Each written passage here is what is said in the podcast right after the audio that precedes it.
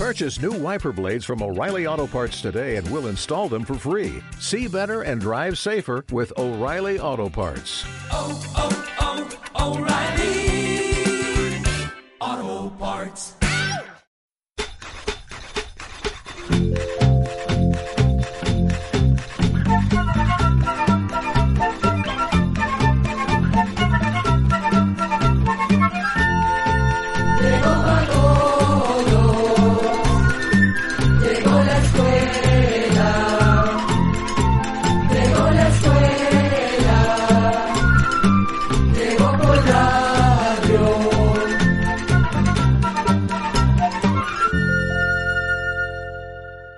La experiencia que nació hace 56 años en el silencio de una montaña centroamericana se ha convertido en una herramienta de comunicación, preguntas, respuestas y aprendizaje entre ustedes y nosotros en Oigamos la respuesta. ¿Cómo están, estimados amigos? Es un placer recibirles en un nuevo espacio del Instituto Centroamericano de Extensión de la Cultura. Comprender lo comprensible es un derecho humano. En el programa de hoy sabremos por qué los zompopos no comen cilantro o culantro. ¿Cuál es la función de unas válvulas en las piernas? Gracias a una de las preguntas que ustedes amablemente nos envían, conoceremos un poco más de la historia de Australia. ¿Ya nos envió sus preguntas? Será un honor atenderlas. Acompáñenos a descubrir las respuestas a las preguntas de nuestra audiencia. La señora auxiliadora Jiménez nos escucha en Nicaragua y a través de Facebook pregunta, ¿Por qué los zompopos y hormigas no comen cilantro o culantro ni hierbabuena? Oigamos la respuesta. Seguramente muchas veces hemos visto esos largos caminos de hormigas, zompopas o arrieras llevando pedacitos de hojas, flores y mucho más. Podríamos pensar que ese montón de hojitas son la comida de las hormigas, pero no es así. Más bien esas hojitas les sirven para cultivar un hongo del que se alimentan las hormigas. Ahora bien, por lo general no se ve a una zompopa llevar pedacitos de cilantro o culantro, ni tampoco pedacitos de hierbabuena, porque esas plantas tienen sustancias que no ayudan a cultivar ese hongo del que se alimentan. Además, se cree que las hormigas se comunican unas con otras siguiendo sustancias que bota a su cuerpo y que se conocen como feromonas. Así pueden seguir el camino trazado por sus compañeras hormigas. Sin embargo, se dice que los aceites de la hierba buena pueden afectar el olor de esas feromonas, haciendo que las hormigas no puedan captar estas sustancias y que por eso prefieren evitar la hierba buena. Actualmente algunas fábricas que producen repelentes contra hormigas, ratones y otros insectos usan en sus productos aceites de cilantro o culantro, de hierbabuena, lavanda, tomillo, nim, entre otros, pues se ha comprobado que algunas de las sustancias que tienen esos aceites funcionan para ahuyentar a estos insectos. Cada vez que experimentamos un aguacero nos invaden los recuerdos, muchos recuerdos. Vamos a Panamá con ese exponente de la música salsa, Rubén Blades, Aguacero.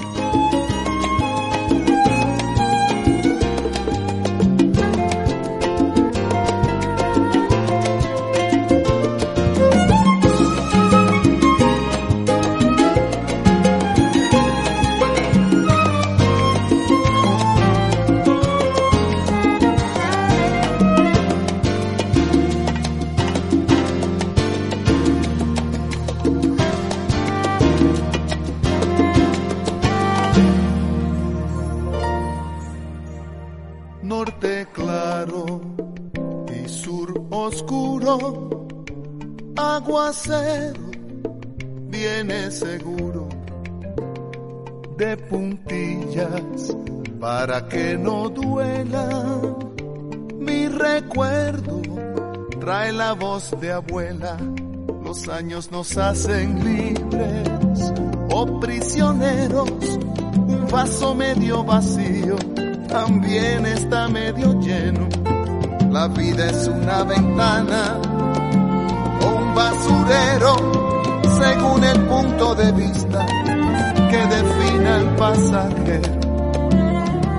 Viene el agua, nos anuncia el trueno, parpadeando se derrama el cielo.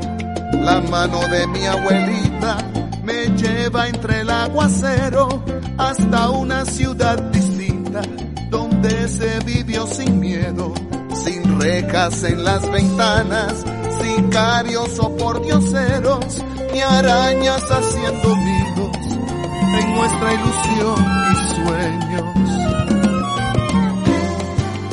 Viene el agua, aguacero.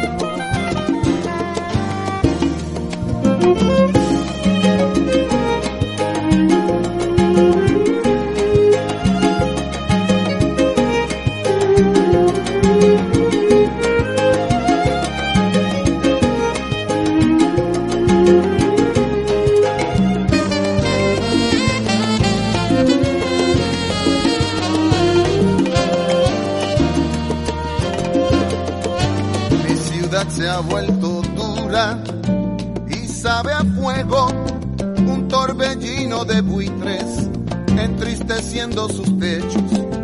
Pero crece mi confianza al ver entre el aguacero el rostro de mi abuelita que me hace creer que puedo. Claro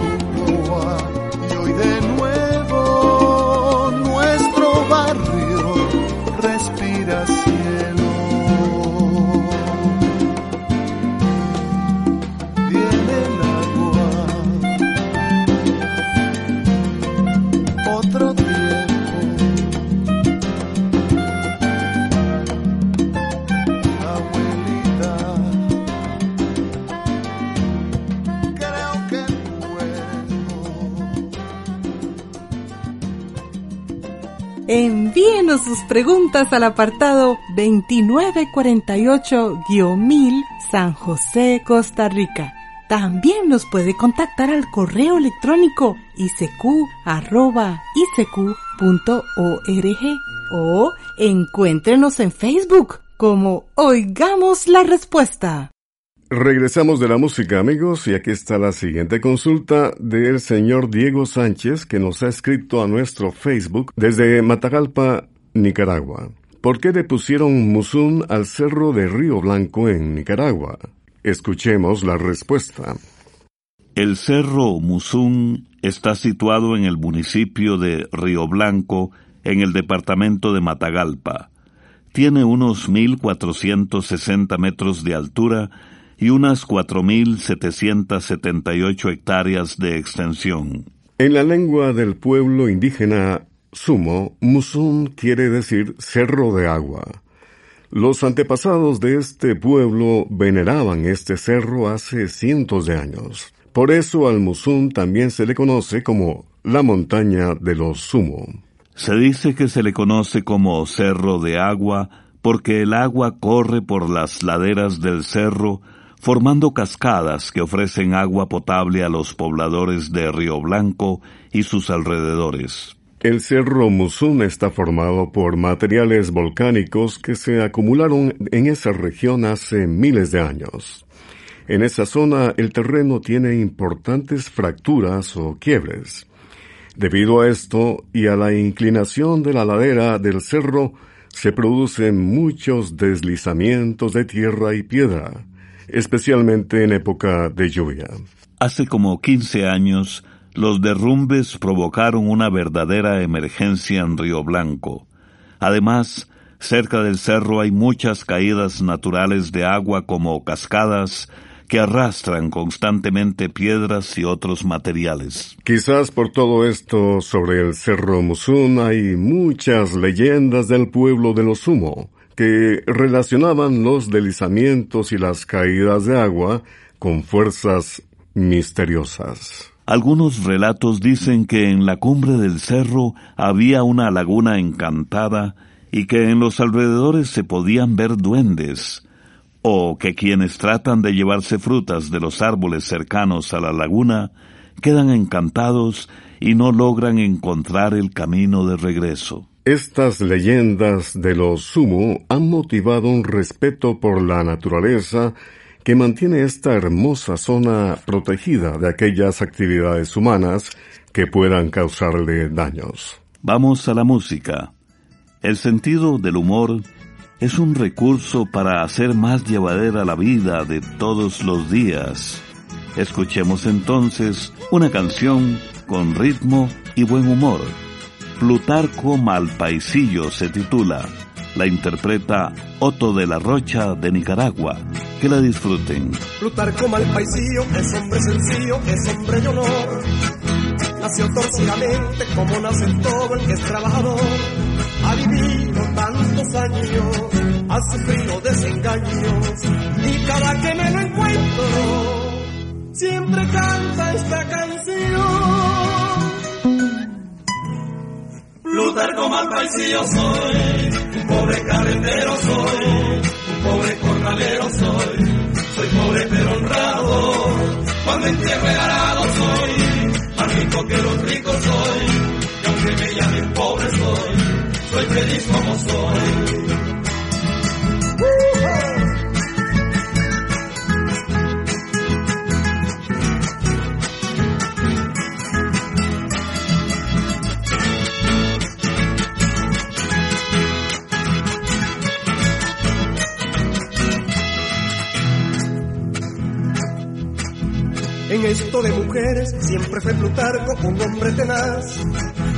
mujer que conseguía, mujer que se le iba con el capataz. Es por eso que este pichie en amores no es tan chichie.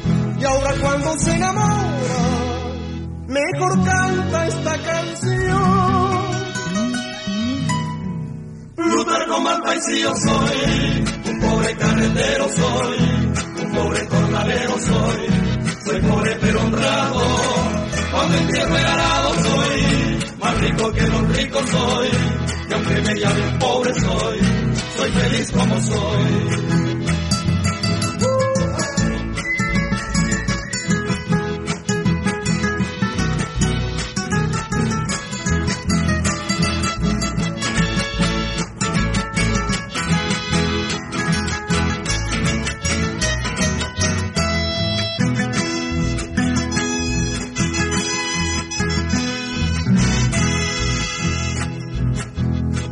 Como un cipote se enganchó en la guardia, era el sueño de él. Decía que muy pronto iba a andar el que y alto coronel. Siguió el tiempo paso a paso y jamás pasó de raso. Y botando el uniforme, entonaba esta canción. Plutarco Malpaisillo soy, un pobre carretero soy, un pobre jornalero soy pobre pero honrado, entierre el arado soy, más rico que los ricos soy, y aunque me llamen pobre soy, soy feliz como soy.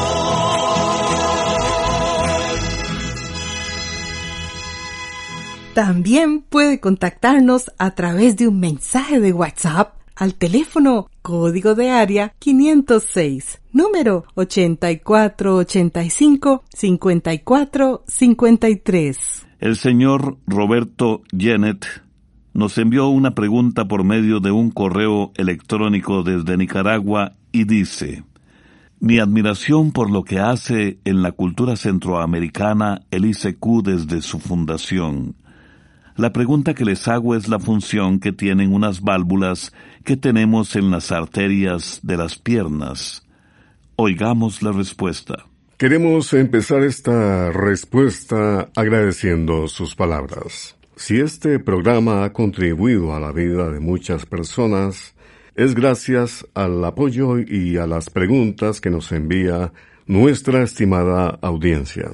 También debemos agradecer a las radioemisoras que transmiten este programa y que día a día lo llevan a muchísimos lugares de esta tierra centroamericana. Ahora bien, para explicar lo que nos pregunta, quisiéramos empezar hablándole sobre el corazón. Resulta que nuestro corazón es como una bomba que impulsa la sangre a todo el cuerpo.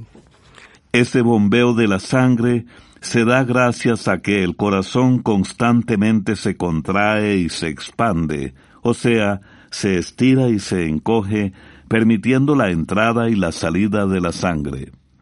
Entonces la sangre sale del corazón por unos canales o tubitos llamados arterias. La sangre primero hace una parada en los pulmones para llenarse de oxígeno. Luego las arterias se encargan de llevar esa sangre ya oxigenada a todo el cuerpo y a todos los órganos. Por su parte, otros canalillos conocidos como venas se encargan de recoger la sangre que ya ha perdido oxígeno y la llevan de vuelta al corazón. Así se produce el ciclo de la circulación de la sangre en el cuerpo humano. Es decir, que por medio de las arterias y las venas, la sangre está todo el tiempo dando vueltas y vueltas dentro del cuerpo. Los movimientos del corazón son muy fuertes y bastan para hacer que la sangre circule por todas las arterias del cuerpo. En el caso de las piernas, la sangre en su camino de regreso al corazón se vale de una especie de válvulas que ayudan a impulsarla y que son por las que nos pregunta nuestro oyente. Cada válvula está formada por dos pliegues que funcionan como si fueran puertas.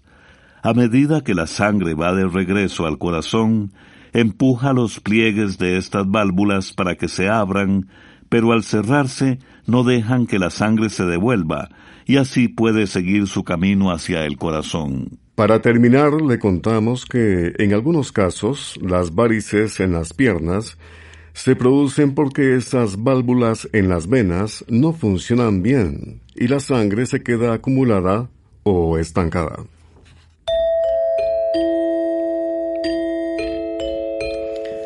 Cincuenta y seis años de acompañarles en este espacio de Oigamos la Respuesta. ¿Por qué se dan las estrellas fugaces? Pregunta que nos envía a nuestro Facebook el señor Dani Domínguez y vamos a escuchar la respuesta. A veces, en las noches despejadas, vemos estrellas que cruzan a gran velocidad por el cielo. La gente les llama estrellas fugaces porque se ven brillar solo un instante. Pero lo que vemos cruzar por el cielo no son estrellas, son pedazos de roca sin luz que vagan por el espacio. Se cree que esos pedazos de roca son restos de astros que explotaron hace millones de años. Los científicos los llaman meteoros. Cuando esas rocas entran en la atmósfera, o sea, en la capa de aire que rodea y protege la Tierra, la fuerza de nuestro planeta los jala. Por la velocidad que traen estas rocas, al rozarse con el aire se calientan tanto que se incendian, produciendo una estela luminosa. Entonces las vemos brillar como estrellas que se desprenden del cielo. La gran mayoría de estas rocas son pequeñas, como del tamaño de un grano de maíz. Por eso al rozarse con el aire se queman completamente hasta convertirse en ceniza. Otras son mucho más grandes y cuando entran a nuestro planeta tardan más en quemarse y por eso se ven estrellas fugaces que duran un poquito más en el cielo. En ocasiones no se queman completamente y pueden llegar hasta el suelo. Pueden caer en cualquier parte de la Tierra pero esto pasa muy rara vez. En ciertas épocas del año, nuestro planeta Tierra atraviesa el camino por donde vaga una inmensa cantidad de meteoros. En esas épocas muchos de esos meteoros entran en la atmósfera de la Tierra.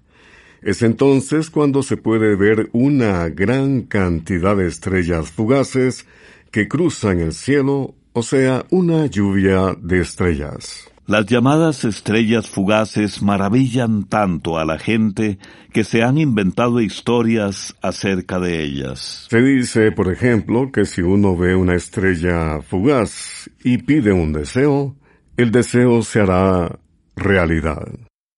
Siempre se le canta a la madre. Vamos a escuchar al grupo Los Intocables del Norte de México esta canción dedicada a la madre que se llama En tu día.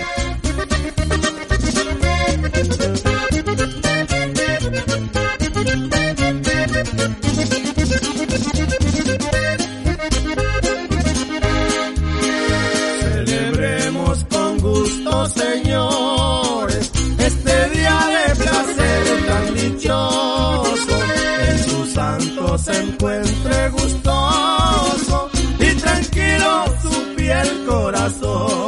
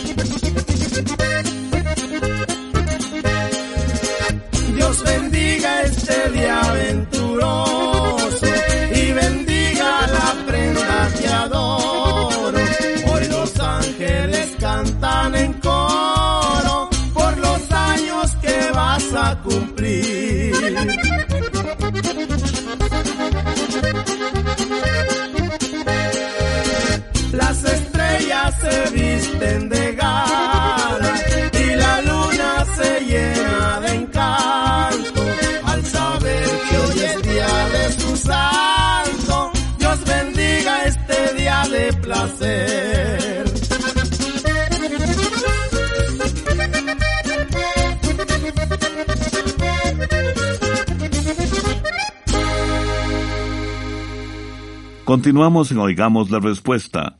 Muchas gracias por la amable atención que nos prestan y gracias a este medio de comunicación que nos permite comunicarnos con usted. Desde Cartago, en Costa Rica, el señor Hubert Cordero Abarca nos envía esta pregunta a través de Facebook. ¿Cómo fue el proceso de colonización de Oceanía por parte de Inglaterra durante la época del imperialismo? Oigamos la respuesta. Queremos empezar contándole que Oceanía es un continente que está en el Océano Pacífico. Está formado por diferentes islas y en la parte más grande de todas está el país de Australia. Y al sureste están las islas que forman el país de Nueva Zelanda. Las tierras de Oceanía fueron conquistadas por el Imperio Británico, en otras palabras, por Gran Bretaña. Los primeros británicos en llegar a esas lejanas tierras fueron los marineros William Dumper, Arthur Phillip y James Cook, que fue el primer europeo en vivir en Australia. Además, en el año 1769, proclamó que las tierras de la isla de Nueva Zelanda y la costa del este de Australia debían pertenecer a Gran Bretaña. Imagínese que esas tierras fueron vistas por Gran Bretaña como una solución para liberar un poco sus cárceles. Así como lo oye, se enviaron barcos ingleses llenos de reos y personas que se encargarían de ellos. Imagínese que en el año 1787 llegaron unas 1.500 personas a Australia junto con animales domésticos. Serían la primera colonia británica en lo que hoy es Sydney en Australia. Con los años se formó una clase de comunidad carcelaria a la que Inglaterra enviaba presos de vez en cuando, y una vez que los presos cumplían su sentencia, se unían a esa comunidad que fue creciendo con los años. Pero hay que decir que el territorio de Australia no estaba deshabitado. Allí vivían indígenas desde hace muchísimo tiempo. Pronto los recién llegados que venían de Inglaterra se enfrentaron a estos pueblos indígenas por la explotación de los recursos naturales y el dominio de las tierras, sufriendo así las llamadas guerras de fronteras de Australia, donde decenas de miles de indígenas maoríes murieron a manos de los británicos. En las islas de Nueva Zelanda, las diferencias entre los indígenas y británicos también provocaron fuertes conflictos hasta la firma del Tratado de Waitangi en el año 1840 que convirtió a Nueva Zelanda en una colonia británica.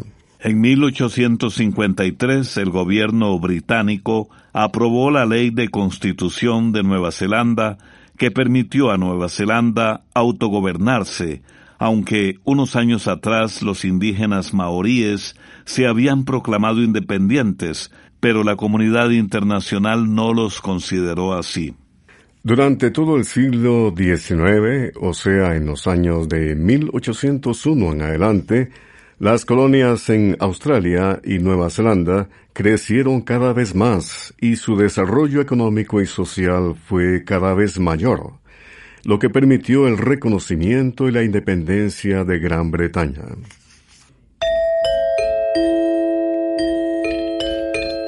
Existe la inmensa alegría de vivir y de ser justos, pero ante todo, existe la inmensa alegría de servir Gabriela Mistral.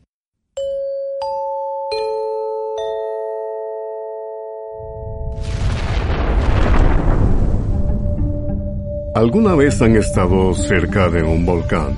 Estamos preparando un programa especial sobre nuestros volcanes en Centroamérica. Por eso les tenemos una invitación. Les invitamos cordialmente a que nos envíen un audio a nuestro WhatsApp de máximo de un minuto de duración contándonos sus experiencias con los volcanes. ¿Alguna historia? ¿Alguna leyenda? ¿O incluso haber estado muy cerca de una erupción? Para nosotros será un gusto escucharles quedan cordialmente invitadas e invitados entonces a que nos envíen sus audios contándonos sus experiencias con los volcanes. Recuerden, máximo un minuto de duración. Nuestro WhatsApp es código de área 506, número 84855453. Repetimos, Código de área 506, número 8485-5453. Y así, entre ustedes y nosotros, prepararemos este programa especial sobre los volcanes en nuestra querida Centroamérica. Les invitamos al espacio de mañana. Nos daremos cuenta si es bueno o no limpiar el estómago sabremos cómo combatir el nemátodo del café y nos vamos a enterar de qué trata el libro de la Divina Comedia. Les esperamos. Programa A Control 07. Y así llegamos al final del programa del día de hoy. Los esperamos mañana en este su programa Oigamos la Respuesta. Mándenos sus preguntas al apartado 2948-1000 San José, Costa Rica. También puede enviarnos sus preguntas al correo electrónico isq.org o encuéntrenos en Facebook como Oigamos la Respuesta. O llámenos por teléfono, código de área 506, número 2225-5338 o 2225 5438. Recuerde que comprender lo comprensible es un derecho humano.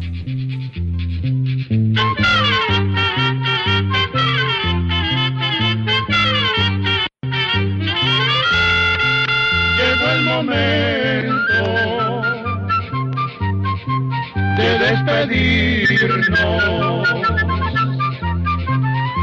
la escuela, se va cantando